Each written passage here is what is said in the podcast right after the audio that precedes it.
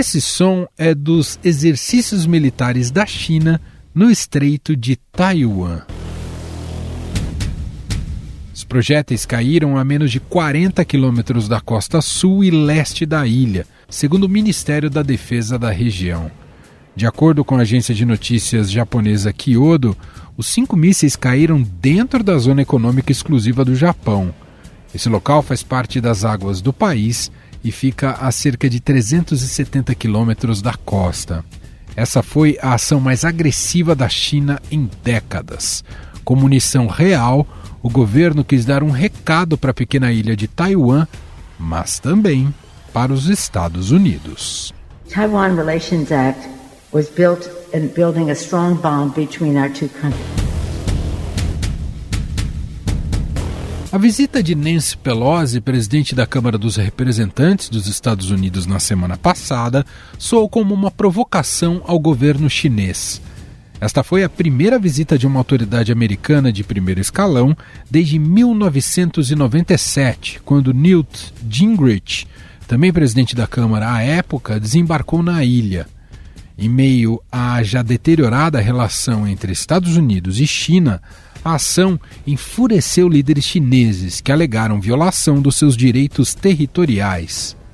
Em resposta, as autoridades do país anunciaram exercícios militares em seis áreas ao redor de Taiwan, considerado pelo país o equivalente a um bloqueio marítimo e aéreo. Os Estados Unidos assumirão a responsabilidade e pagarão o preço por minar os interesses de segurança soberana da China. A visita de Pelosi também não agradou o próprio presidente americano Joe Biden, que disse que os militares americanos não recomendavam a ida da parlamentar à ilha. Segundo a Casa Branca, Biden disse ao colega chinês que os Estados Unidos não mudaram sua posição sobre o país e se opõe firmemente aos esforços unilaterais para mudar o status da ilha e minar a paz e a estabilidade no Estreito de Taiwan. Desde 1979, os Estados Unidos mantêm uma política de uma China, que reconhece, mas não endossa, a posição chinesa de que Taiwan é parte da China. O Partido Comunista da China nunca governou Taiwan, mas Pequim afirma que a região de 23 milhões de habitantes é uma parte inalienável do seu território e ameaça tomá-lo à força. Em uma ligação com o presidente americano no final de julho, o líder chinês Xi Jinping alertou fortemente os Estados Unidos contra a intervenção na disputa, aconselhando o democrata a não brincar com fogo. De acordo com a imprensa estatal chinesa, Xi alertou o democrata a não brincar com fogo em Taiwan, ilha que a China considera como uma de suas províncias históricas e reivindica sua soberania. Porém, o próprio Biden já havia irritado Pequim ao afirmar três vezes que os Estados Unidos interviriam militarmente para apoiar Taiwan no caso de uma invasão da China. E para falar mais sobre esse conflito histórico que envolve Taiwan e a China, vamos conversar com o professor convidado de Relações Internacionais da Universidade da China, Marcos Vinícius de Freitas. Olá, professor, tudo bem? Seja muito bem-vindo por aqui. Não, prazer conversar com você, Manuel. Particularmente numa época que nós estamos tratando de um tema tão importante. Professor, quem passou do ponto nessa história até aqui? Os Estados Unidos, ao mexer num vespeiro, especificamente nesse Pelosi, ou também a gente pode colocar nessa conta a China, dada a reação militar aparentemente desproporcional até aqui? O que acontece, Emanuel, é que você tem ali uma situação complicada, não é? A China entende, desde 1949, não só a China, mas Taiwan também, de que você está dentro de um processo de uma China só. Este reconhecimento vem desde 1971, quando a China entra nas Nações Unidas baixo o princípio de que existe só uma China. E Taiwan é uma província da China que eventualmente seria reincorporada à China continental, um processo de reunificação. Os Estados Unidos, quando estabeleceram relações com a China, também adotaram este princípio para uh, estabelecer relações diplomáticas. Só que, por outro lado, os Estados Unidos tiveram uma posição sempre ambígua, porque disseram perfeito, nós reconhecemos que existe uma só China, mas nós vamos permitir a Taiwan que tenha ali a possibilidade de se defender com nossos equipamentos, vamos fazer ali um tratado de defesa, esse tipo de coisa. O resultado é que nessa história toda, a China sempre vem enfatizando isso, e o que os governos chineses sentiu nesta movimentação a do Joe Biden e da própria Nancy Pelosi foi um distanciamento, uma movimentação no sentido de distanciar-se deste entendimento. Porque você sabe que a China vem num processo de ascensão, os Estados Unidos vêm num processo de declínio, e obviamente que eles estão tentando estabelecer uma série de objetivos para conter a China. Então, quem errou aí foi justamente o fato de que os Estados Unidos têm dado a impressão de que pretendem se afastar desse princípio. E a visita da Nancy Pelosi também revela isso. Claro que ela tem uma série de motivos pessoais, daqui a quatro meses pode ser que ela não seja mais presidente da Câmara de Deputados, então Cris aí entrar para os livros da história com este apelo a uma questão mais livre ali na, em Taiwan, mas efetivamente a percepção chinesa é essa, de que não se pode brincar com este tipo de assunto,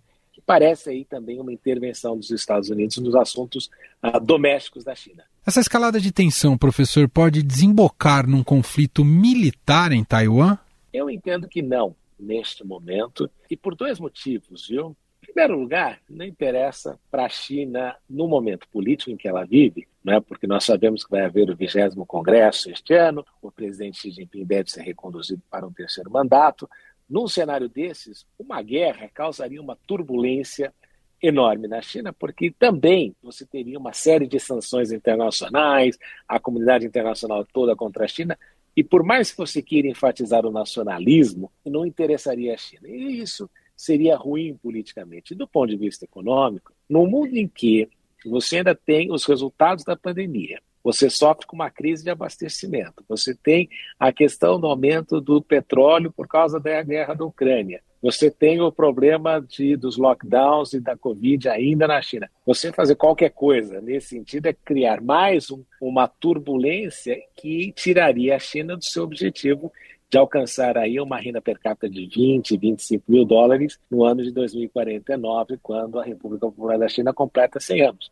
Então, por esses dois motivos, eu digo para você, obviamente, como todo especialista, eu preciso dizer que eu não sei o que, que se passa na cabeça né, da liderança, mas, em princípio, diante das conversas que eu tenho tido, esta é a impressão que eu tenho, de que para os chineses não interessa um conflito nesse momento. Esse teatro de operações militares, até aqui, a gente pode dizer que faz um pouco parte do jogo da reação da China, professor? Faz e serve também como uma punição para Taiwan para justamente não flertar com ideias que, primeiro, seriam contrárias ao consenso que eles assinaram ah, em 1992. Também, e aqui é importante enfatizar, castiga, né? Taiwan um pouco por isso. Porque você vê, voos já não podem chegar em Taiwan, ah, eles já estão sofrendo algumas sanções econômicas, tudo isso. E é importante também para que Taiwan, Emanuel, reconheça uma coisa importante, que eles têm mais a ganhar no relacionamento com a China do que no relacionamento com os Estados Unidos. Então, quando você faz esse tipo de ameaça ou corta algumas coisas, é mais ou menos um, uma recordação de que, olha, embora os americanos digam que estão fazendo isso por você, a realidade é que você tem muito mais a ganhar nesse relacionamento que nós temos. Como é que o senhor imagina que fica a partir de agora a relação entre Estados Unidos e China após esse episódio, professor? O presidente Biden, que disse que prometeu que seria muito diferente do Donald Trump, tem seguido muito da cartilha do presidente Trump na política externa. Então você teve uma mudança, talvez, na forma em algumas coisas, mas o conteúdo continua igual. E a tendência nessa situação é de os Estados Unidos continuarem nesta provocação constante, justamente para impedir que a China venha nesse processo de ascensão, porque a ideia é contenção, né? é aplicar aquilo que foi feito na Guerra Fria, utilizar aquilo, a requentar aquelas medidas para tentar evitar que a China se transforme aí numa potência global. Obviamente que a situação da China e da, da, União Soviética são completamente diferentes. A China é o grande fornecedor global, é a grande fábrica do mundo, tudo que nós usamos, a maior parte das coisas na China, e para nós, particularmente no caso brasileiro, é um parceiro complementar de extrema importância. Então, aplicar os princípios da Guerra Fria, quando a União Soviética não tinha nenhum peso econômico, nada disso, é, seria um equívoco. Mas é isso que o presidente Biden tem feito e porque o establishment americano tem feito isso. Agora, também, uma das coisas que eles têm dito é que sem a China, você não pode levar adiante a questão de mudança climática, não é? Então, você tem um monte de peças hoje em dia no cenário que você precisa ter a China presente. E essas medidas não ajudam nesse processo global de cooperação que é necessário para algumas das medidas que o mundo precisa para avançar. Como é que a China entende a médio prazo como poderia se dar essa incorporação de Taiwan à China? Seria por vias não militares? Em princípio, sim. Né? Você quer uma transição pacífica justamente porque você tem chineses de um lado chineses do outro lado, é a mesma etnia na maior parte das pessoas, e a China é o grande investidor de Taiwan. Né? Se você olhar na balança comercial, a China é duas vezes o tamanho do segundo, que são os Estados Unidos. Então, a China é um grande comprador. Você tem muitos estudantes taiwaneses estudando na República Popular da China. Você tem laços comerciais, você tem grandes investimentos chineses. Então, não faria sentido para a China continental bombardear o investimento que ela fez ao longo desse processo. Então, embora Hong Kong, muita gente reclame de todo o processo que você tem em Hong Kong, mas a reinserção, a reincorporação de Hong Kong à China foi algo tranquilo. E eles fizeram sem disparar um fuzil. Né? Então, o objetivo é algo parecido, porque não é interesse deles que haja aí uma disrupção, porque seria prejudicial para Taiwan, seria prejudicial para a China e o resultado prejudicial para o mundo inteiro. A Pelosi tem falado sobre a independência do Congresso ao, ao tomar atitude de, de ir nessa viagem. O senhor entende que ela fez em sintonia com Biden ou ela também internamente provocou as próprias balizas eh, diplomáticas ali do, do governo federal? Você até poderia dizer, interpretar de que ela foi autonomamente, que e aí o governo americano veio né, com a história de que ela estava agindo individualmente, como líder do poder, só que ela foi dentro de uma ideia e de uma estrutura de poder regional que os americanos querem estabelecer naquilo que eles chamam de estratégia Indo-Pacífica. Ela foi para o Japão, foi para a Malásia, para Taiwan, Coreia também. Neste conceito de criar uma rede que seja ah, de contenção à China. Então você pode falar, mas tá bom, ela é presidente do poder, mas ela está implementando a estratégia da administração atual. Então fica difícil de dizer que não, que foi uma decisão dela, que ela foi fazer isso. E por que, que ela foi justamente fazer isso? Para implementar esse tipo de estratégia. Então, é difícil de falar isso. Quando aconteceu a visita do Newt Gingrich, há 25 anos, você até poderia dizer que havia um distanciamento, porque Bill Clinton era democrata, Gingrich era republicano, tinha oposição, tudo isso você podia até falar isso. Mas já naquela época, a China, que era muito menor, muito menos relevante, eles já haviam protestado porque entendiam que era contrário ao princípio de uma só China. Então, a visita atual é pior, porque a China é muito diferente, é muito maior economicamente, muito mais relevante globalmente, e parece uma provocação gratuita que a Nancy Pelosi fez, mas que dá a impressão de que não foi uma coisa uma ação sola dela. Quando a gente observa os rumos da viagem, a gente vê que havia aí interesse da implantação da estratégia norte-americana para a região. Só para a gente fechar, professor, o que a gente está observando a partir desse fato é mais um episódio de uma disputa por hegemonia atualmente, esse embate entre China e Estados Unidos. Esse é só mais um episódio para ver quem consegue se impor perante o planeta? É, a perspectiva, Emanuel, aí é diferente. Né? Embora a gente use o termo hegemonia, os chineses até não, nem gostam dessa palavra, né? porque em chinês, hegemonia, a palavra é Bachuan, que dá a impressão de tirania. Hum. Então, quando você fala de hegemonia para o chinês, quando eles foram traduzir para o chinês, a ideia é de tirania, e é justamente o que eles não querem. E não é aí por bondade ou coisa parecida. O objetivo da China, globalmente falando, é um interesse comercial, de comércio. A China não quer, e isso eu sempre é, enfatizo, a China não quer exportar o seu sistema político, porque eles entendem que o sistema político chinês funciona na China. A China não quer exportar seus valores, embora você tenha os institutos confúcios, eles querem que você conheça a China, mas eles também não querem que todo mundo aprenda a falar chinês. A China não é missionária. A China não pretende aí ser uma potência militar, quer autoproteção, obviamente, porque ela também, qualquer corrida, qualquer movimentação militar, ela provoca uma, uma corrida armamentista com os seus 14 vizinhos, quatro deles nuclearmente armados: Coreia do Norte, Índia, Paquistão e Rússia. É uma vizinhança complicada, então eles não podem fazer grandes movimentações nesse sentido.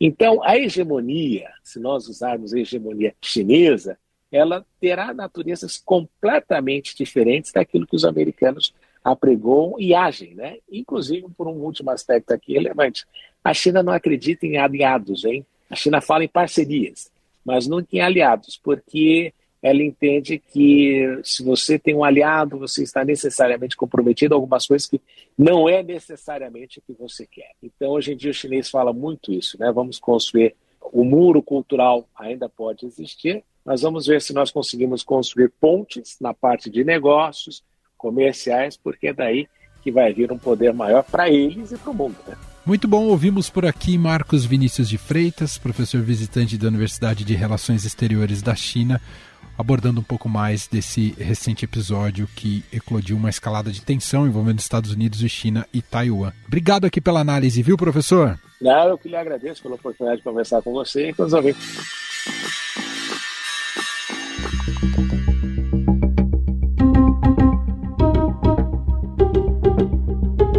Apesar de um contexto sociopolítico diferente, a guerra da Ucrânia também iniciou com exercícios militares russos na fronteira. Por esse histórico recente, será que estamos próximos a mais um conflito bélico entre nações?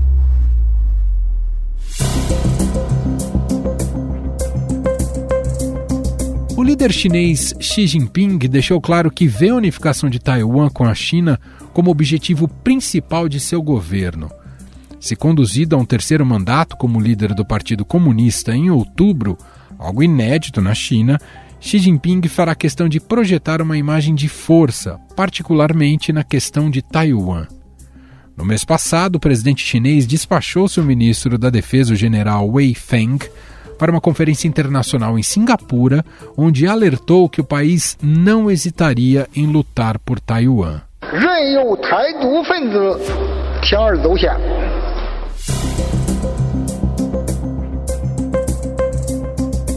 Momento em que Xi Jinping tentará alguma ação em Taiwan continua sendo incerto, mas não se espera que seja iminente. Alguns analistas americanos deixaram claro que as capacidades militares da China cresceram a ponto de deixar de ser garantida uma vitória dos Estados Unidos em defesa de Taiwan, já que a China agora tem a maior marinha do mundo. Para falar justamente sobre esse poderio militar chinês e como seria um conflito envolvendo também os Estados Unidos, a gente vai conversar agora com o repórter especial do Estadão, especialista em defesa, Roberto Godoy. Olá, Godoy, seja bem-vindo mais uma vez, tudo bem? Tudo bem, Manuel, obrigado Godoy, ainda, bom, a maior parte dos especialistas diz que a China não vai invadir Taiwan, ainda que ninguém possa cravar efetivamente isso. De qualquer modo, eu queria te ouvir sobre o que a China montou de teatro de operações ali próximo a Taiwan. Como é que você avalia? Por que, que toda essa mobilização tem sido feita militar, hein, Godoy? A China fez um movimento extraordinário ali. Ela provou, deixou bem claro para Taiwan, para o público interno e para o mundo, né, que ela pode ocupar Taiwan quando quiser. Com certeza terá reações do mundo, inclusive militares, mas ocupará sem dúvida alguma. É, não estava acontecendo nada. Imediatamente após a decolagem, é, eles estrategicamente esperaram é, que a, a Nancy Pelosi deixasse a ilha, ela ficou poucas horas lá. Né? No momento em que o avião dela entrou em, no espaço aéreo internacional e começaram uma ação militar que nas primeiras 18 horas já tinha isolado a ilha. A ilha está sob cerco desde, desde então. Está sendo chamado na China de exercício long, exercício dragão, em que eles fizeram uma coisa, Manuel, como nunca haviam feito anteriormente. Já houve alguma, enfim, o, todo, o tempo todo você está tendo ali pequenas incursões, avião de espionagem que tenta chegar até a ilha e volta, é, patrulhas aéreas em cima do, do, do, estreito, mas nada tão grande como aconteceu agora. O, a ilha tem seis rotas de entrada e saída marítimas. As seis foram ocupadas simultaneamente antes que se completasse 18 horas, em menos de 18 horas. E logo em seguida começou um, um, um canhoneio terrível ali em cima de mísseis passando em cima da ilha. Né? A, a China disparou 11 deles, do modelo DFD de dado, F de Fernando, DF-1. É o menor do arsenal do arsenal chinês, mas ele alcançaria qualquer alvo estratégico dentro da, dentro da ilha, porque ele pode cobrir distâncias entre 300 quilômetros e 700 quilômetros, levando uma cabeça explosiva que entre 300 e meia tonelada, entre 300 e 500 quilos de explosivo convencional. Mas também pode ser armado com pequenas cargas nucleares, de 2 a 5 quilotons, seria uma fração, por exemplo, da bomba de Hiroshima. Mas uma fração da bomba de Hiroshima é fração pra caramba, velho. Não é pouca coisa, não. A, a, China fez ali, mesmo nesse pequeno detalhe, em pequenos detalhes, ela demonstrou capacidade. Divulgou os pontos em que, os objetivos, com as coordenadas dos alvos, por assim dizer, todos na água. Os 11 mísseis chegaram exatamente para onde, e por que é que ela fez isso? Segundo, usou o argumento de que era uma maneira de proteger uma eventual aviação civil que, em, apesar de ter, terem sido emitidos vários avisos, né, eventualmente podia ter um avião desavisado passando por ali, uma coisa assim. Ou seja, também foi uma maneira de dizer, olha, nós vamos chegar nesses pontos aqui e chegaremos. E todos chegaram nos pontos. Cinco deles caíram na área, é, no, em mar territorial japonês, ou declaradamente pela, declarado pelo Japão como mar territorial japonês não teve nenhuma reação do lado de, de, de, da China, porque a China não reconhece esse, é, esse espaço. Para ela não é, um, não é um espaço japonês. E agora, o que você está vendo é um chamar aquilo que em aviação militar se chama de jogo de gato errado. Estão mantendo ali 56 ou qualquer coisa assim. 56 é o que eles declaram. 56 aeronaves de todos os tipos, caças, aviões radar, avião de espionagem, eh, cargueiros, bombardeiros, aviões pesados, aviões mais leves, estão mantendo em atividade permanente. Decolam alguns, ou decolam um, decolam dois, depois mandam oito, depois quatro, enfim, que decolam do, do continente, vão até o mais próximo possível da, da linha de fronteira, por assim dizer, da linha que divide o estreito, e a partir dali retornam. Qual é a intenção disso? Primeiro, provar que eles podem voar até esse ponto, pelo menos. Segundo, obrigar Taiwan a despachar aviões interceptadores. São a maioria deles na, em Taiwan são Mirage da França, fornecidos pela França, aviões Mirage 2000 fornecidos pela França e modelos F-16 Falcon uh, americanos. Aí o que, é que, o que é que Taiwan tem que fazer? Despachar imediatamente pelo menos dois, dependendo do número de aviões, pelo menos dois desses interceptadores armados com mísseis, enfim. Uma operação dessa é, custa, não, é, não sai barato não. Manuel, 40 minutos de voo nessas condições saem por 35 mil dólares. Só o voo. É, a ideia também é criar um problema financeiro, por assim dizer, né? fazer o outro lado gastar dinheiro com isso, porque do lado uh, chinês, a China é hoje uma superpotência militar esse tipo de operação não faz a menor diferença. É um ponto, um ponto de mosquito no mapa, tá? Nossa. Ela pode fazer isso quanto tempo quiser, indefinidamente, essa coisa toda. E uma outra questão, eu acho que essa, essa é a que não entrou, que é a ação terrestre. Bom, os números são falam por si. O exército chinês tem 2 milhões e meio de pessoas. Taiwan tem 168 mil. Então, no momento que começar uma invasão, você percebe que as diferenças são brutais por aí. Fora aquela coisa da. Eh, quando você começa a comparar o, o inventário de blindados, canhões, mísseis de, de, uso tático, ou seja, para ser usado em, em, campo, de, em campo de batalha. É, ou, ou, seja, é a diferença. Se existe uma diferença grande eh, na Ucrânia e Rússia, lá ela é gigantesca. Não tem nem o que pensar. Agora, interessa fazer isso nesse momento? Não, claro que não, de hipótese alguma. Por falar em mundo cada vez mais perigoso, te fazer uma última pergunta, Godoy. Uh, se porventura, pergunta hipotética, se porventura a China uh, invade Taiwan, como é que fica para os Estados Unidos? Reage ou não reage? Reage, e, e tem que reagir. Eles nunca, o, o, governo americano nunca reconheceu Taiwan como uma nação independente. No entanto, tem um, um acordo de, de, de eh, defesa mútua, ou seja, qualquer dos dois que seja atacado, o outro vem em socorro. O esforço de guerra, não tem outro nome para isso, dentro da China é gigantesco. Eles estabeleceram uns padrões de, de, de crescimento da, da de crescimento da sua, da sua infraestrutura militar que é único no mundo. Eh, veja, eh, eles têm hoje a maior frota militar, a maior frota naval militar do mundo.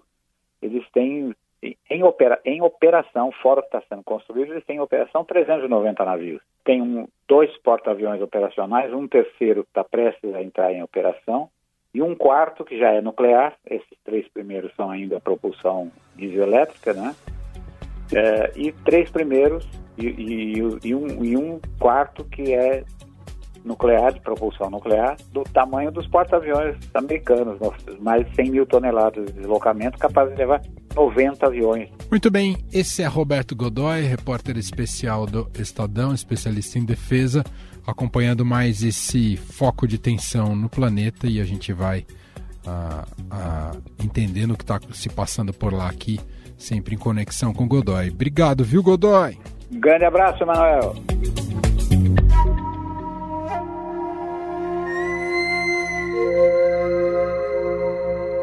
Antes de a gente fechar a edição de hoje aqui do nosso podcast, tem um recado da repórter do Estadão, Renata Cafardo, para um especial que você vai ouvir ainda nesta semana, nesse feed aqui do podcast do Estadão Notícias. Vamos lá.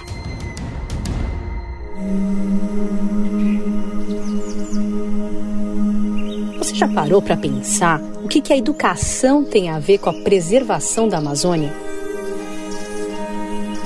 Como que a escola pode ajudar a salvar a floresta?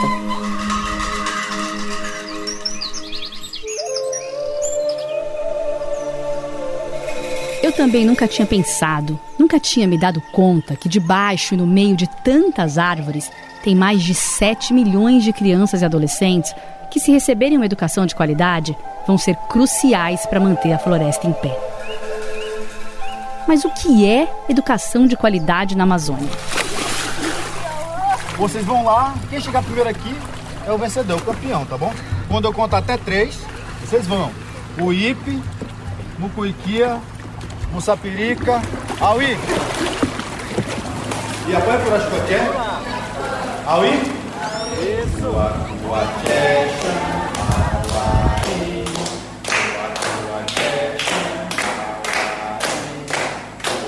a Amazônia, é o seu território. O lugar onde você vive tem que fazer parte do seu processo de aprendizagem desde o primeiro momento que você pisa na escola. Porque isso cria identidade, pertencimento e proporciona a possibilidade de você desenvolver um processo de aprendizagem significativo, que é o único que vai fazer você aprender de verdade. Eu queria entender melhor o que isso significava. É ano de eleição, a Amazônia está sendo olhada pelo mundo todo principalmente depois que um crime bárbaro aconteceu lá recentemente e dos recordes de desmatamento no governo atual. O que eu percebi é que a educação é peça fundamental para o desenvolvimento da região. Então, eu viajei para cidades do Amazonas e do Pará para conhecer escolas, conversar com homens, mulheres e crianças e tentar descobrir o que dá para fazer quando se fala em educação para sustentabilidade, quando se fala em educação de qualidade na Amazônia. Vamos juntos que eu vou te mostrar. Eu sou Renata Cafardo, repórter especial do Estadão, e esse é o podcast Educação na Floresta. Estadão Notícias. E este foi o Estadão Notícias de hoje, segunda-feira, 8 de agosto de 2022. A apresentação foi minha, Emanuel Bonfim. Na produção, edição e roteiro, Gustavo Lopes, Jefferson Perleberg e Gabriela Forte. A montagem é de Moacir Biasi. O nosso e-mail é podcast@estadão.com. Um abraço para você e até mais.